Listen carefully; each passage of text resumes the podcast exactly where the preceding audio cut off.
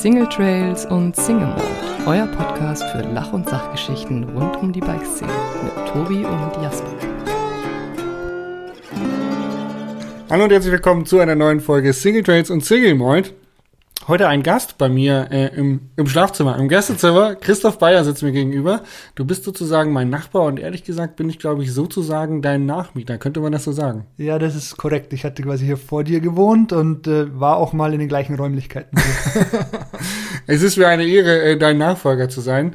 Ähm, du, man kennt dich, wenn man dich kennt, ähm, vor allen Dingen durch dein lautes und sehr herzhaftes Lachen. Das ist, äh, glaube ich, so ein seiner Markenzeichen. und äh, kennt dich vielleicht durch deinen Bart. Du hast einen langen Vollbart.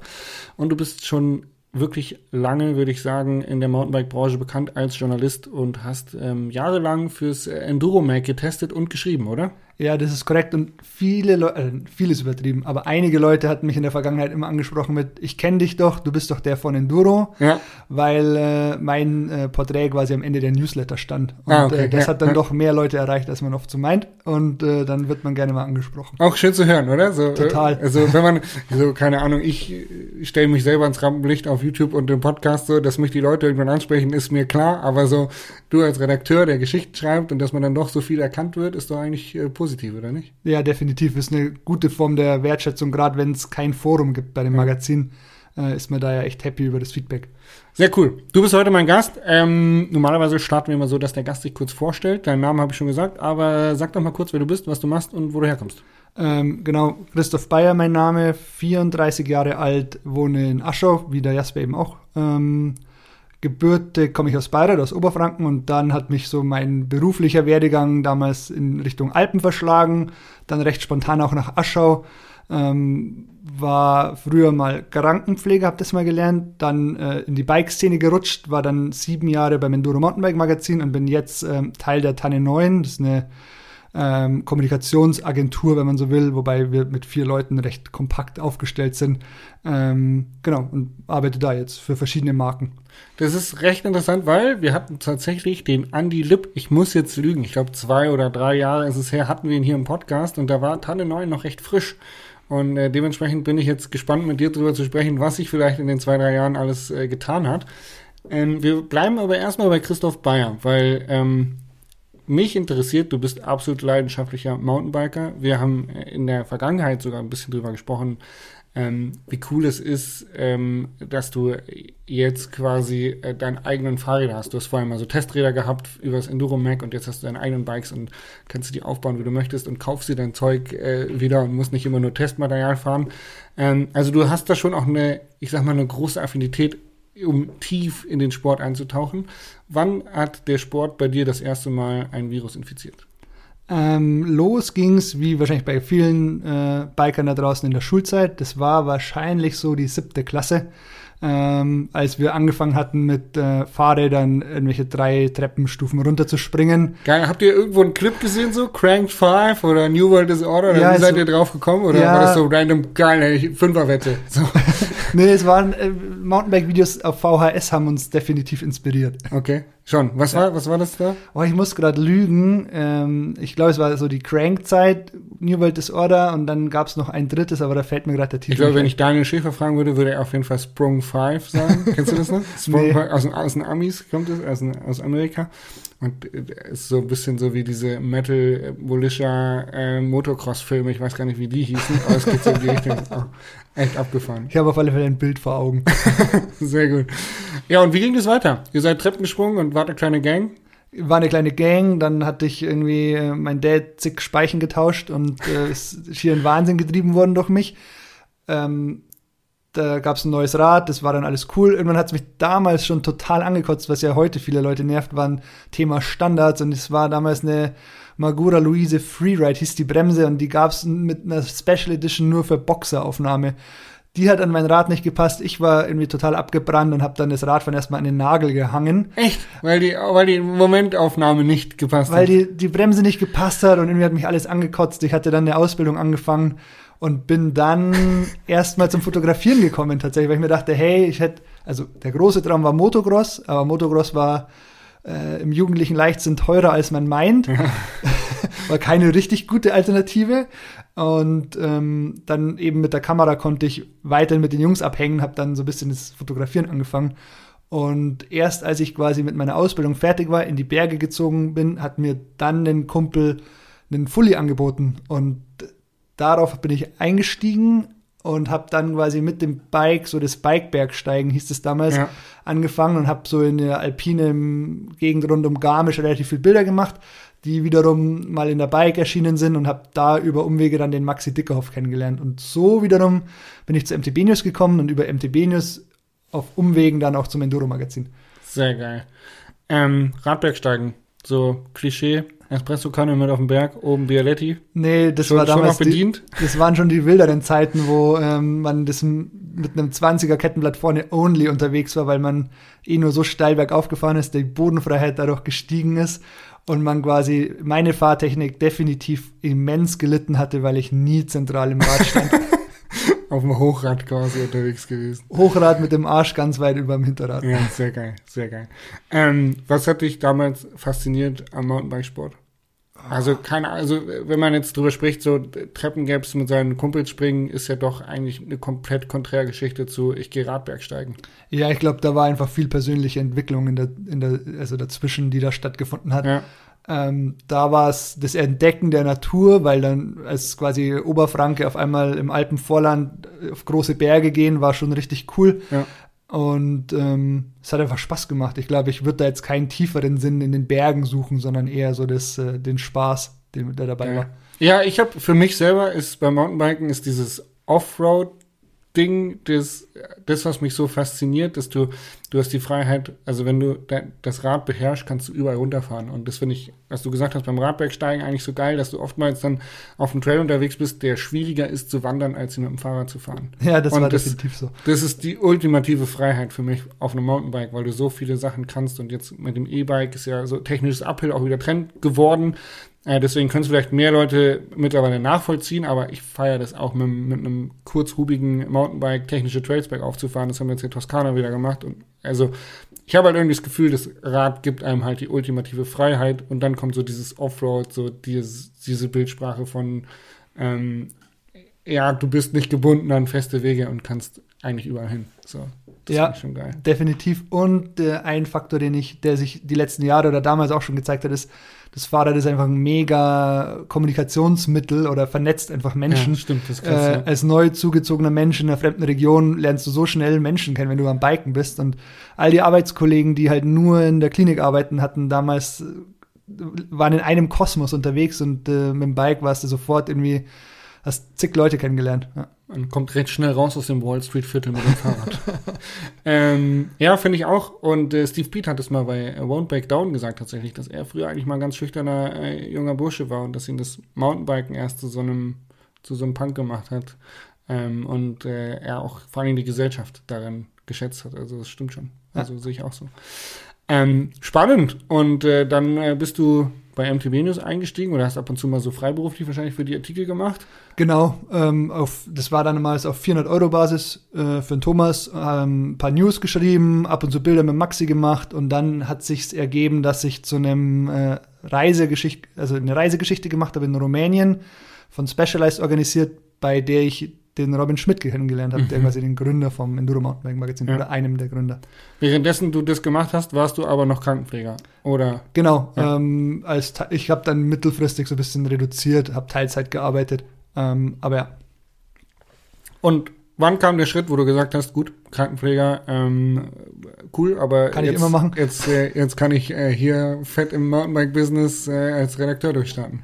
Äh, ja, fett durchstarten war noch gar nicht mal so das, das Ding, aber jetzt kann ich noch mehr Rad fahren und habe äh, noch Zugang zu mehr Material und irgendwie muss mich nicht mit Schichtdienst äh, die Zeit, also ich ja. habe den Job echt gern gemacht, das soll jetzt gar nicht so negativ klingen und finde es mega, wenn Menschen das machen und ist sicher das Sinnstiftendere zum Teil auch gewesen. Ähm, aber so Nachtdienste und all die unkomfortablen Dinge, die damit ein, einhergehen, waren dann doch irgendwie zu, nervig, als dass ich dann, als die Chance kam, fest angestellt für den Magazin zu arbeiten, mit Sicherheit ähm, gesagt hatte, hey, let's go. Also es gab noch die Überlegung, selbstständig mich zu machen als Fotograf mehr. Da war quasi das Journalistische eher hinten angestanden, mehr das Thema Foto. Ähm, und dann war aber die Entscheidung, also die Angst vor der Selbstständigkeit größer und das, der Job beim Enduro Magazin war einfach so die, der perfekte Kompromiss. Woher glaubst du, kam diese Angst vor Selbstständigkeit?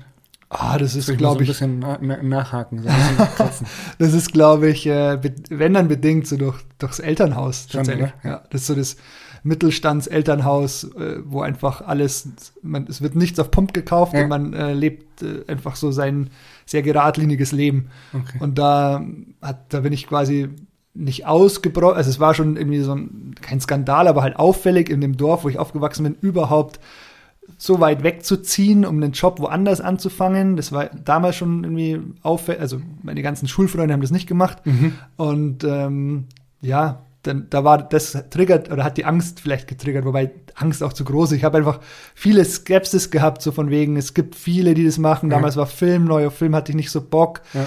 hatte noch kein Netzwerk und dann war einfach der Schritt noch zu groß. Und du äh, scheinst es ja auch nicht bereut zu haben. Du bist äh, dann äh, ja ziemlich lange angestellt gewesen, oder? Äh, genau, sieben Jahre war ich bei Enduro. Ja. Ähm, sieben echt coole Jahre. Ich glaube, sieben Jahre, wo sich viel getan hat. Angefangen hatte ich damals mit 13.000 äh, Facebook-Freunden. Also, damals war der Facebook-Algorithmus ein großer Freund und hat uns auch echt gut nach oben gebracht. Dann waren es irgendwann 30.000. Dann sind wir dann haben wir ordentlich gefeiert und irgendwann waren es auch mal 300.000 und ah, ähm, es ist schon abgefahren, wie sich ja. das entwickelt hat. Aber ähm, Robin hatte angefangen, also äh, der Gründer vom Enduro Mac hatte angefangen mit Mac 41, war eher so aus dem Downhill-Bereich und dann kam erst später das Enduro Mac dazu, ja. oder das wurde umgenannt. Ich weiß nicht mehr genau, aber es ist genau, also als ich kam, war es schon um, umbenannt. Ähm, gestartet hat es mit äh, den ganzen Jungs rund um äh, aus dem Stuttgarter Kessel ja, genau, ähm, ja. mit Fabi Scholz, dem Hebi, dem Robin. Die haben quasi alle hatten so ein bisschen eine Verbindung zur Motorpresse, zum Mountainbike-Magazin und haben dort ähm, sich kennengelernt und dann Mac 41 so als das wilde Magazin mhm. oder das Offroad, das Downhill-Magazin zur Mountainbike ja. gemacht. Und irgendwann hatten aber alle seriöse Jobs und Robin und Max haben gesagt, ja, aber jetzt ähm, können wir das Ding nicht sterben lassen. Wir ziehen das weiter durch, haben es dann auf Enduro umbenannt, hatten dann auch die, die App entwickelt nach der dritten Ausgabe gleich mit dem spanischen äh, Firma zusammen und haben, ähm, genau, das weitergemacht. Und ich kam dann als äh, zweiter oder nach Robin Max, Aaron war ich dann der, der vierte im Bunde mhm. quasi, genau. Sau stark. Und kurz danach kam E-Mountainbike und dann irgendwann hat es eben Strukturen gebraucht und ich habe Enduro übernommen und habe das dann, ich weiß gar nicht, fünf Jahre, glaube ich, als Chefredakteur geleitet. Wie muss man sich das Leben als Mountainbike-Redakteur vorstellen? Wenn jetzt da draußen ein Endverbraucher ist und du stellst dich vor und sagst, hey, ich bin, ich bin Mountainbike-Redakteur, ich arbeite für ein Mountainbike-Magazin, dann ähm, kann der sich das wahrscheinlich, kann der sich nicht so richtig ein Bild davon machen, wie viel man jetzt schreibt, wie viel man irgendwie sich Fahrräder anguckt, wie viel man vorgegeben bekommt, was man schreiben muss. Ähm, wenn man Leute aus der Branche fragt, würden sie wahrscheinlich sagen, ach, die Redakteure, das sind die, die die ganze Zeit um die Welt chatten, um neue geile Sachen auszuprobieren und living the good life. Wenn man den Redakteur fragt, sagt er wahrscheinlich, ich habe nur Überstunden, ich muss so viel schreiben, ich komme gar nicht hinterher. Wie ist die Realität? Äh, die Realität ist schon viel Zeit am Schreibtisch, definitiv. Es gibt auch echt viel gute Zeit am Bike. Man hat eben eh, im, der, der neueste Shit ist immer eine E-Mail weit entfernt, sage ich mal. Äh, man also zumindest zu meiner Zeit damals war das echt, echt geil. Hey Sram, habt ihr ein Schaltwerk? Bin gerade gegen Stein gedotzt. Ja, nee, nicht so, aber äh, im Sinne, hey, es gibt ein neues Schaltwerk von SRAM und dann würde man das gerne testen und dann ist es äh, relativ leicht zu bekommen. Cool. So. Ja. Ähm, ja, ähm, nee, viel Zeit am Schreibtisch, dennoch natürlich viel Zeit auch beim Testen, sich viel Gedanken machen, ähm, was denn relevant ist. Ich glaube, es ist einfach essentiell, dass man da auch nah an der Szene ist und quasi sich als Magazin natürlich überlegt, wen man, will man erreichen und das dann auch authentisch transportiert bekommt. Wie viel Feedback bekommt man denn so vom Verbraucher? Ähm, ich glaube, das hängt stark vom Medium ab. Ähm, wenn man quasi jetzt neuerdings als Magazin auch YouTube macht, sicher noch viel mehr. Ja, wenn man ein Forum hat, auch deutlich, nicht so viel wie auf YouTube, aber ja. auch schon viel mehr. Äh, wenn man so wie wir ähm, recht klassisch war, also zwar digital, aber ja quasi der Zugang, die E-Mail oder äh, der Instagram-Kanal ist, dann ist das Feedback schon groß, aber hm, kann es jetzt nicht beziffern. Hängt ganz, hängt ganz davon ab, wie kontrovers das Thema ist. Mhm. Ähm, ich hatte mal was gemacht zum Thema warum wir Bikes nicht mehr wiegen sollten, weil das Gewicht irrelevant ist. Da Cool. gibt es dann deutlich mehr Feedback, wie wenn man, oder wenn, ähm, wie wenn man jetzt quasi nur eine News oder irgendwas ähm, normal, also klassisches online bringt. Also je kontroverser die Themen, umso größer auch das Feedback im Zweifel. Ja, äh, und wie du schon sagst, wie die Möglichkeiten über das Feedback dann sind. Ne? So, so Ja. Wenn jetzt, äh, keine Ahnung, ein kontroverser Artikel in, in deiner Ortsgemeinde liest, dann gibt es keine Möglichkeit, da irgendwie einen Kommentar hinterzulassen. Dann musst du noch ins Rathaus persönlich laufen. Das werden relativ gehen. wenig machen. Von daher, äh, cool. Und ähm, ich ich sag mal so, wir, Santa Cruz, wir machen ab und zu noch Presscamps, die fallen aber schon auch, ich sag mal, schmaler aus, als man das früher gemacht hätte. Wir hatten vorhin im Vorgespräch mal drüber gesprochen, du warst auch in Neuseeland ähm, für einen Presseauftrag. So, wenn man das jetzt mal vergleicht, früher zu heute, Thema Nachhaltigkeit, Thema, was hat sich geändert für die Arbeit des Redakteurs? Vielleicht auch mit Corona zusammenhängt. Ja, ich wollte gerade sagen, also das Thema Nachhaltigkeit ist natürlich ein großes ähm, und ein Thema, was aber in der Radioindustrie ja immer schwierig zu beantworten ist, glaube ich, einfach aufgrund des Sports und des Sportgeräts. Ähm, das, das Presscamps jetzt gerade aktuell weniger werden, ist, glaube ich, weniger der Nachhaltigkeit geschuldet, als dass ähm, das, man mit Corona gelernt hat, dass es das nicht braucht, dass Redaktionen auch durch Corona zum Teil vermutlich noch mehr unter Druck geraten sind, einzelne, ähm, dass auch die Zeit gar nicht mehr da ist, dass man sagt, ich fliege jetzt für den Test von der Federgabel um die halbe Welt. Ähm, und die einfach es auch qualitativ oft besser ist, zu sagen, hey, ich teste das auf den Trails, die ich daheim auch kenne, ist für die Firma vielleicht nicht ganz so attraktiv, aber für das Magazin natürlich schon. Mhm. Ja, genau. Ähm, und gleichzeitig ist es so, dass man natürlich auch sagen muss, man will ja inspirieren. Also ich sehe es ein bisschen zweischneidig, weil man ja als Magazin natürlich eine Top-Kaufberatung liefern muss, soll und das ja auch der Auftrag ist, unter anderem. Und auch eine Aufklärung und die Tests.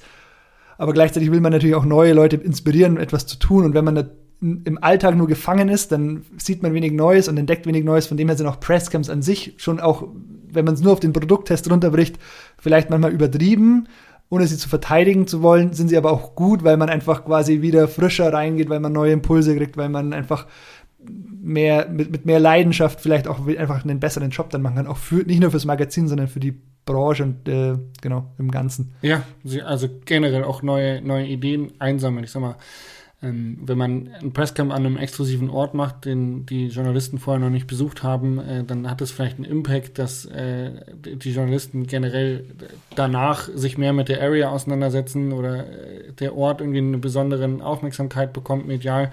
Also da hängt ja viel hinten dran. So, Ja. wenn, da, wenn du sechs bis zehn Journalisten an einen Spot fliegst, die alle darüber berichten werden. Also es ist ja eine riesige mediale Reichweite.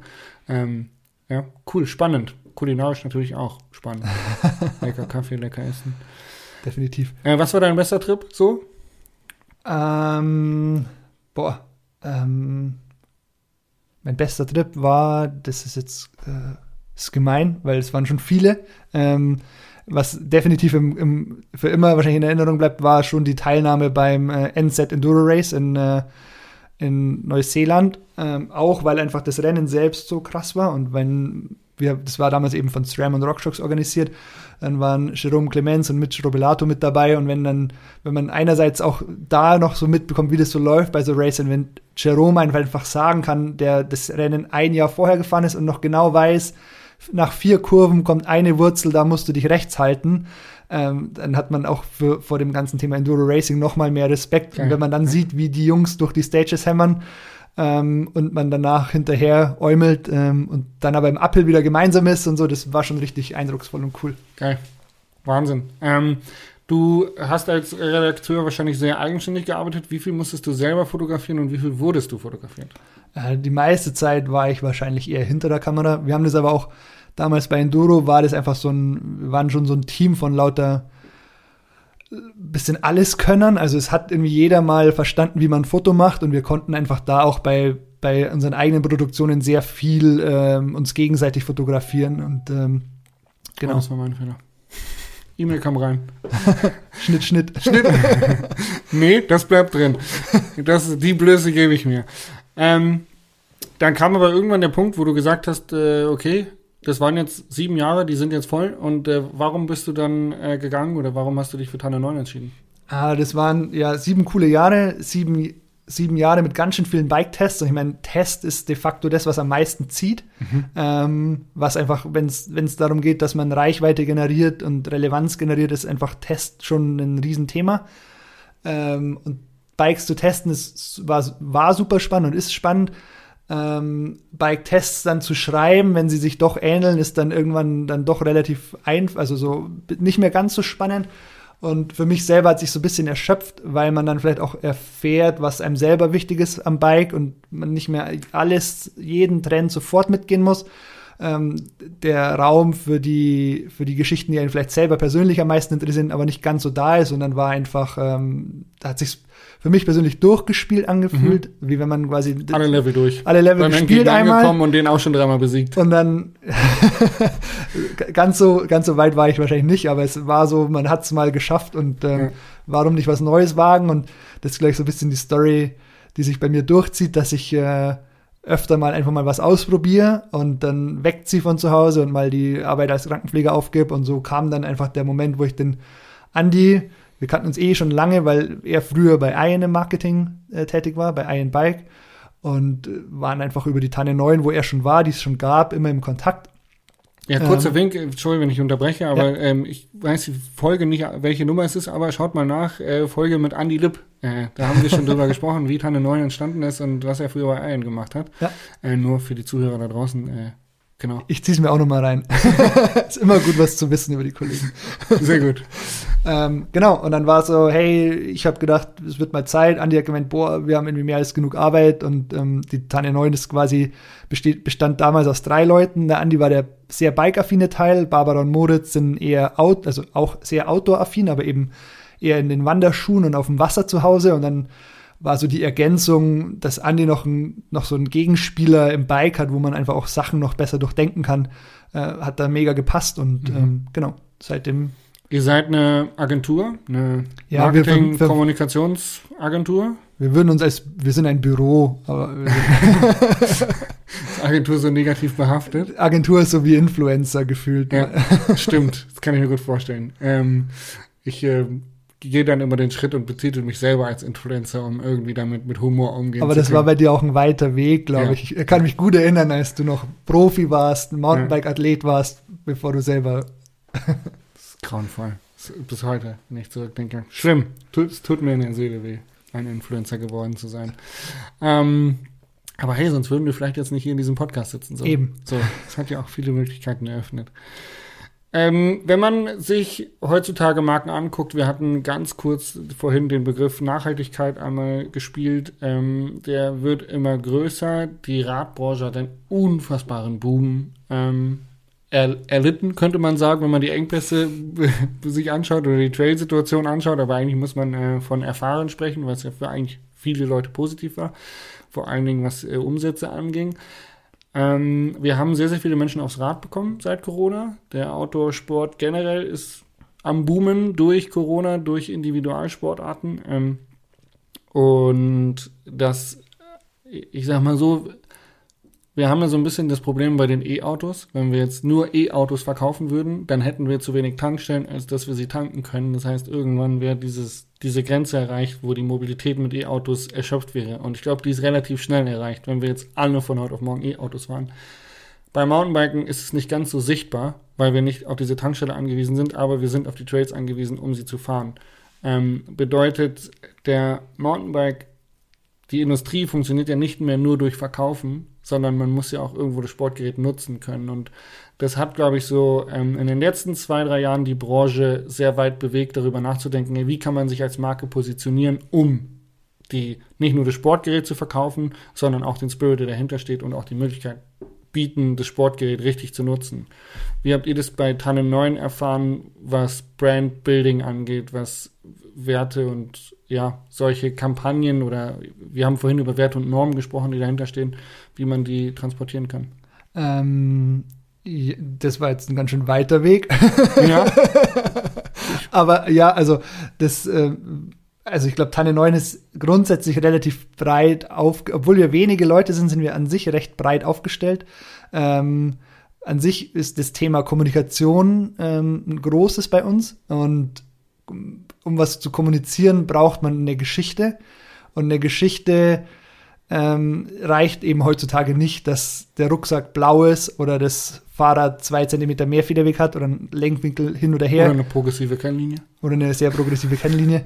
Ähm, sondern Marken müssen mehr, mehr liefern. Und da merken wir halt, wie, dass, wenn man da jetzt zurückkommt auf das Thema Trail, ist das einfach das, wo es gerade schon am stärksten brennt. Ähm, oder wo einfach großer Handlungsbedarf ist und wo wir einfach sehr glücklich sind, dass wir da einen Teil dazu beitragen können, mit den Kunden, die wir haben und ein paar privaten Projekten, das einfach weiter nach vorne zu bringen. Ähm, als ein Teil unserer Arbeit. Und äh, kommt eine Marke zu euch und sagt, hey, wir verkaufen das und das Produkt und ähm, wir brauchen aber irgendwie noch eine Story dazu. Macht mal eine oder wie läuft das ab? Mm, nee, so läuft es eigentlich nicht ab. Ähm. das dachte ich mir. Ich frage für die Zuhörer. Frage für den Freund. ähm, wir haben grundsätzlich quasi, also wenn man die PR-Welt betrachtet, also so das äh, Public Relations, dann sind es ja meistens quasi Beauftragungen, die über längere Zeit gehen und ähm, einen gewissen Rahmen haben, auch quasi, wo man hin kommuniziert. Und je nach Kunde, den wir haben, haben wir auch ganz andere Beauftragungen, ganz unterschiedliche Beauftragungen. Also manche größer, manche kleiner. Ähm, aber natürlich ist man mit den Kunden im, auch grundsätzlich viel im Kontakt. Und dann, wenn man halt selber merkt und ähm, dass es da, einen, dass man das Gefühl hat, dass da was getan werden muss und man da einfach selber verbrennt, dann ähm, trägt man es dem Kunden natürlich nahe und sagt, hey, nicht mal aus, aus kurzsichtiger Marketing-Sicht, macht es mal und werbt damit und verkauft deswegen mehr Fahrräder, sondern eher, weil man äh, eben davon überzeugt ist, dass es das braucht.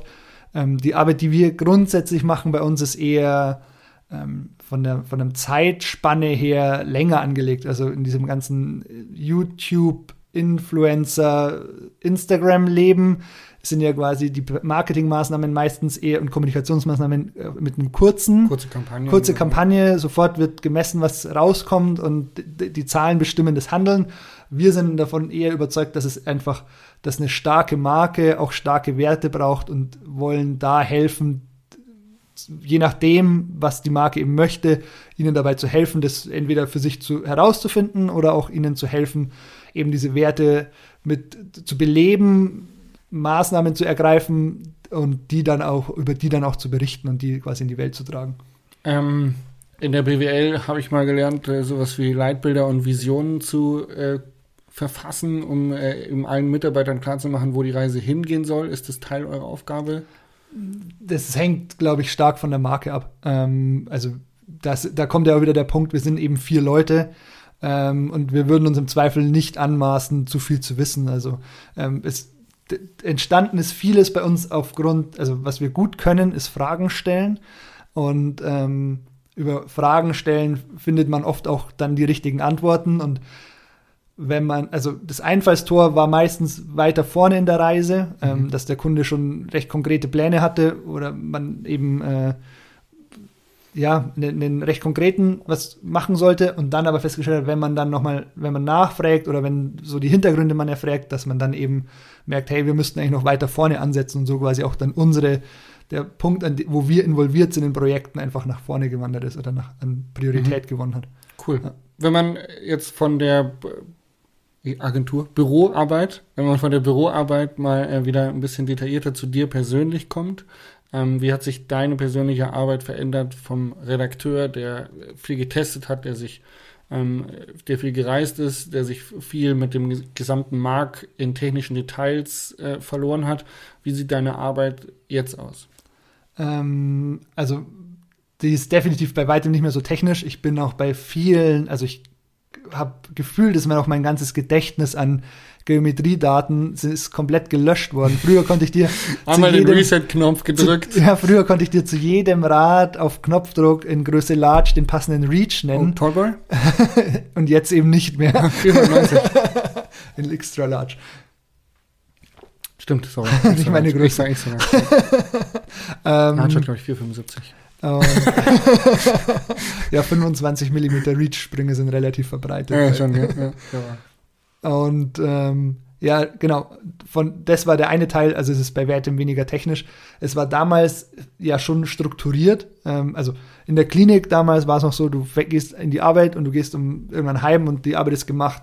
Als ich dann beim Magazin war, war es schon so, die Arbeit bleibt liegen, aber man hat noch quasi eine Ausgabe und ähm, ein paar Seitprojekte, aber man hat relativ wenig Bälle in der Luft. Mhm. Und jetzt in der, bei der Tanne 9 ist es schon so, dass wir, jeder hat zwar eine Verantwortung für einzelne Kunden, aber wir der, der, der, unser Benefit ist schon, dass wir uns viel austauschen, man auch quasi viel Know-how mitnimmt von den Nicht-Bike-Kollegen manchmal, dass man ein bisschen die Szenebrille ja. abnimmt und gleichzeitig wir aber auch dort involviert sind und dadurch sind eben schon viele Bälle einfach in der Luft. Ja. Genau. Wie läuft das ab bei euch? Habt ihr dann auch diese klassische, ich habe gehört, der Begriff Brainstorming ist verpönt, aber habt ihr dann diese, diese regelmäßigen Meetings, wo ihr zusammenhockt und dann haut jeder von seinem Projekt was rein und fragt um Feedback oder Möglichkeiten? Das ist bei uns total agil. Also Einfach so Teeküche, wird kurz drüber geratscht, Ja, Kaffee Zeiten, Zeiten von Corona war es bei uns so, dass äh, ähm, mit, mit äh, schwangerer Frau beim Kollegen war es einfach so, dass wir versucht haben, stark die Kontakte im Büro einzuschränken. Das heißt, wir haben eigentlich fast alles virtuell gemacht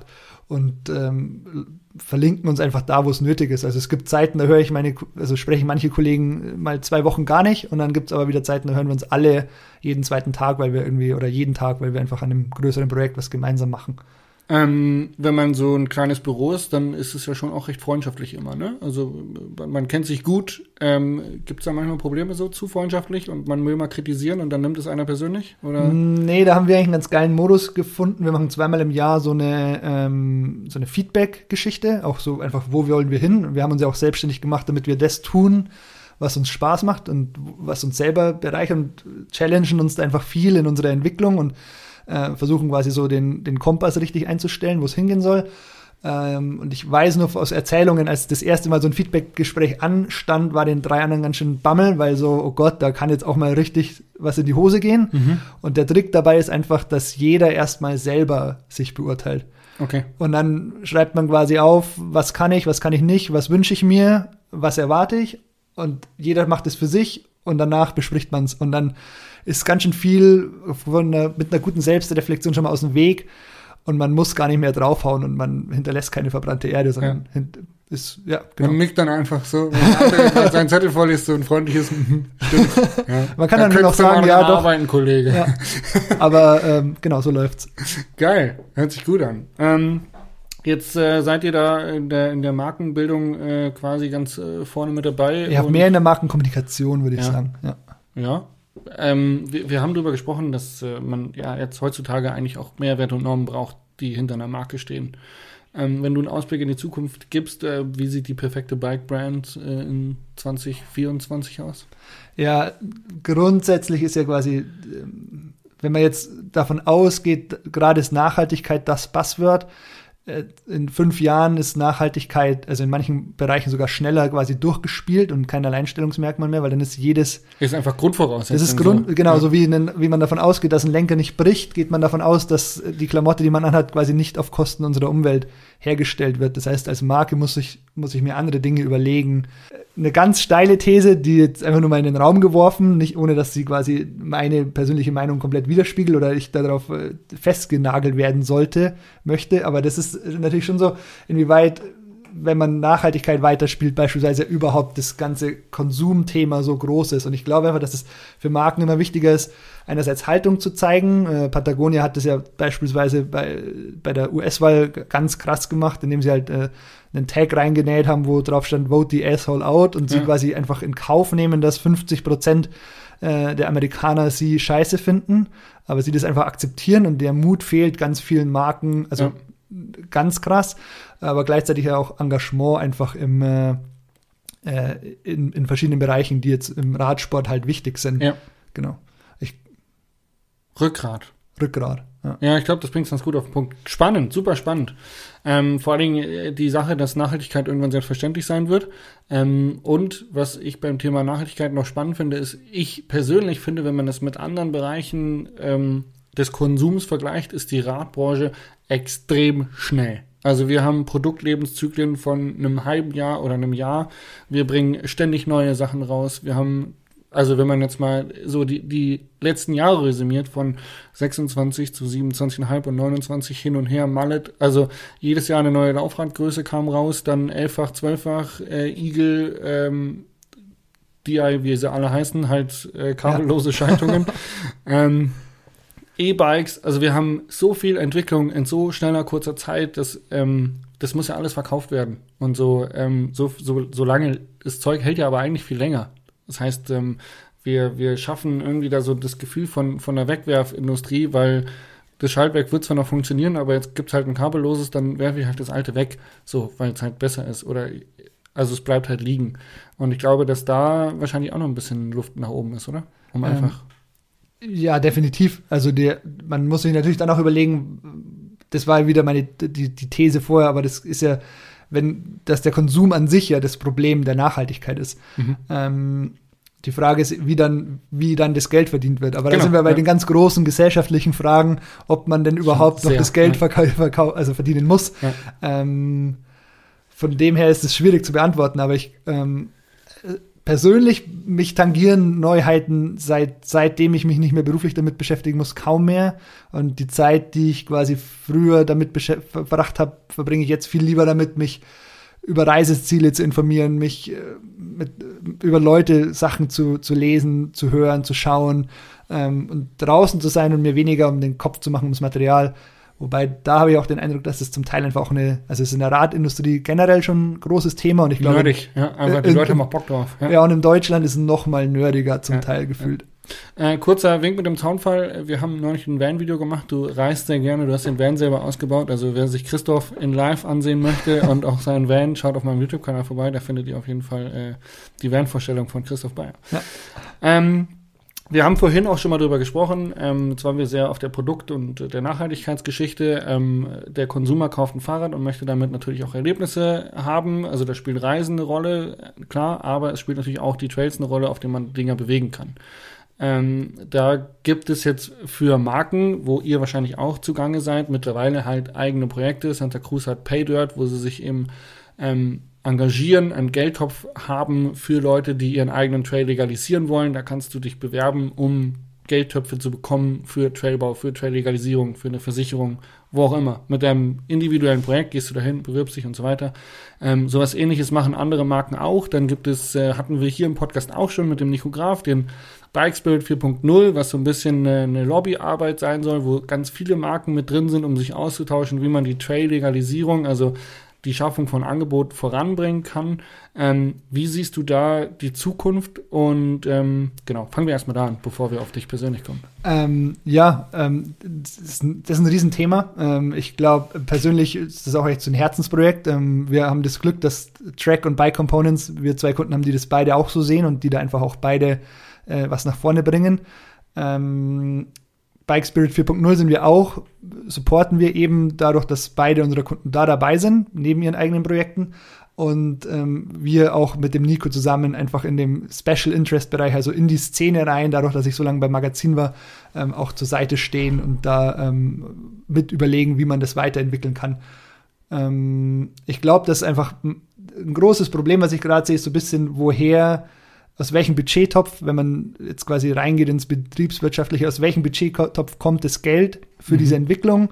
Und ähm, da natürlich auch wieder in der kurzen Zeit denke, oft das schwierig ist, dann zu sagen, in meinem Jahresbudget vom Marketing nehme ich jetzt eine gewisse Summe raus und investiere das in dieses in diese Entwicklung der Infrastruktur. Weil am Ende einer aus der Gruppe dasteht, aus der Übergruppe, der die Marke angehört und sagt, hier, du hast das und das Budget dafür ausgegeben, wie viel hat es gebracht? Und Was hat es gebracht? Kannst genau. du nicht sagen, äh, wir haben dadurch 100 Fahrräder mehr verkauft, weil nicht messbar. Ja, und ich glaube, da ist natürlich, das ist einfach ein Take und der, das, da muss, da braucht die Industrie, oder da tut sich was und ich bin da echt happy, dass sich da immer mehr tut und da wird sich auch noch mehr tun, dass da einfach äh, in Zukunft noch äh, bessere Wege gefunden werden, um solche Sachen voranzubringen, weil ähm, da einfach noch ein großer Bedarf ist, ja. Speziell in Deutschland.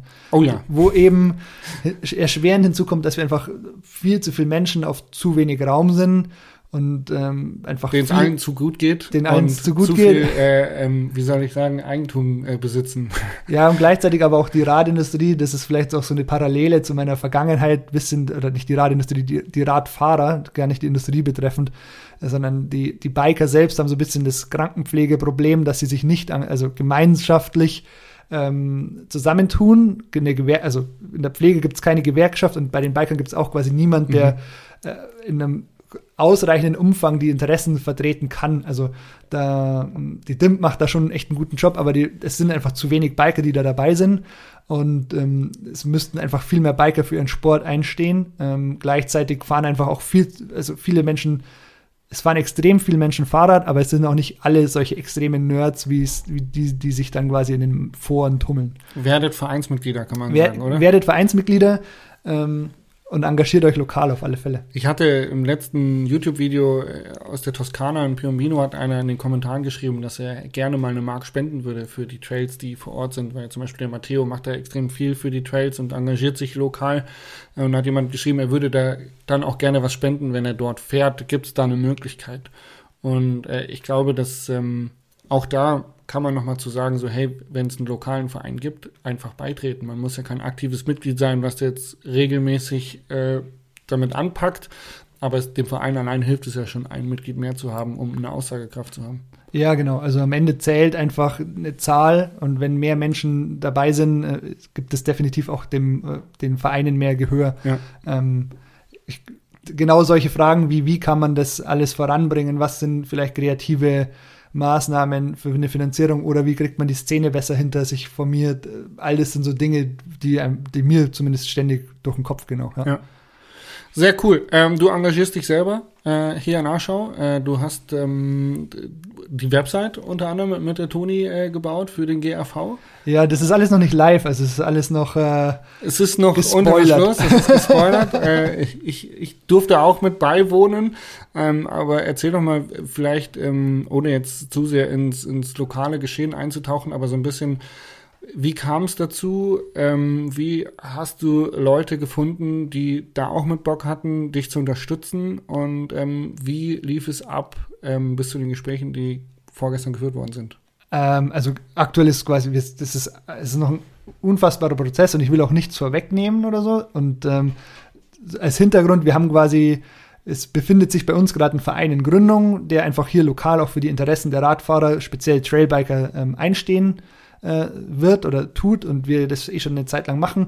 Gegründet habe das nicht ich alleine, sondern wir waren quasi zu viert, ähm, die einfach im ersten Corona-Lockdown gemerkt haben, boah, hey, hier steigt die Frequenz ohne Ende. Der lokale Bikepark, der Sammerberg, hatte zu.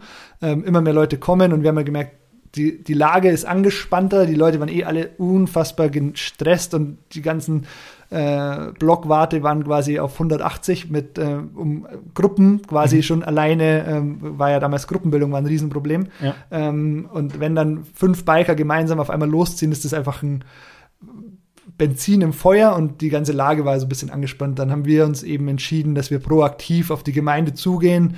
Äh, da waren der Stefan Koch, der arbeitet bei Rotwild, der Mario, der hat einen lokalen Laden und der Georg Blenk, der hat die Enduro One mit dem Mario gemeinsam hier in Ascher schon mal organisiert oder mehrfach organisiert wir vier haben einfach gesagt, hey, lasst uns mal unser Know-how, was wir einfach alle haben, äh, mal zusammenbringen und mal der Gemeinde sagen, dass hier Handlungsbedarf besteht.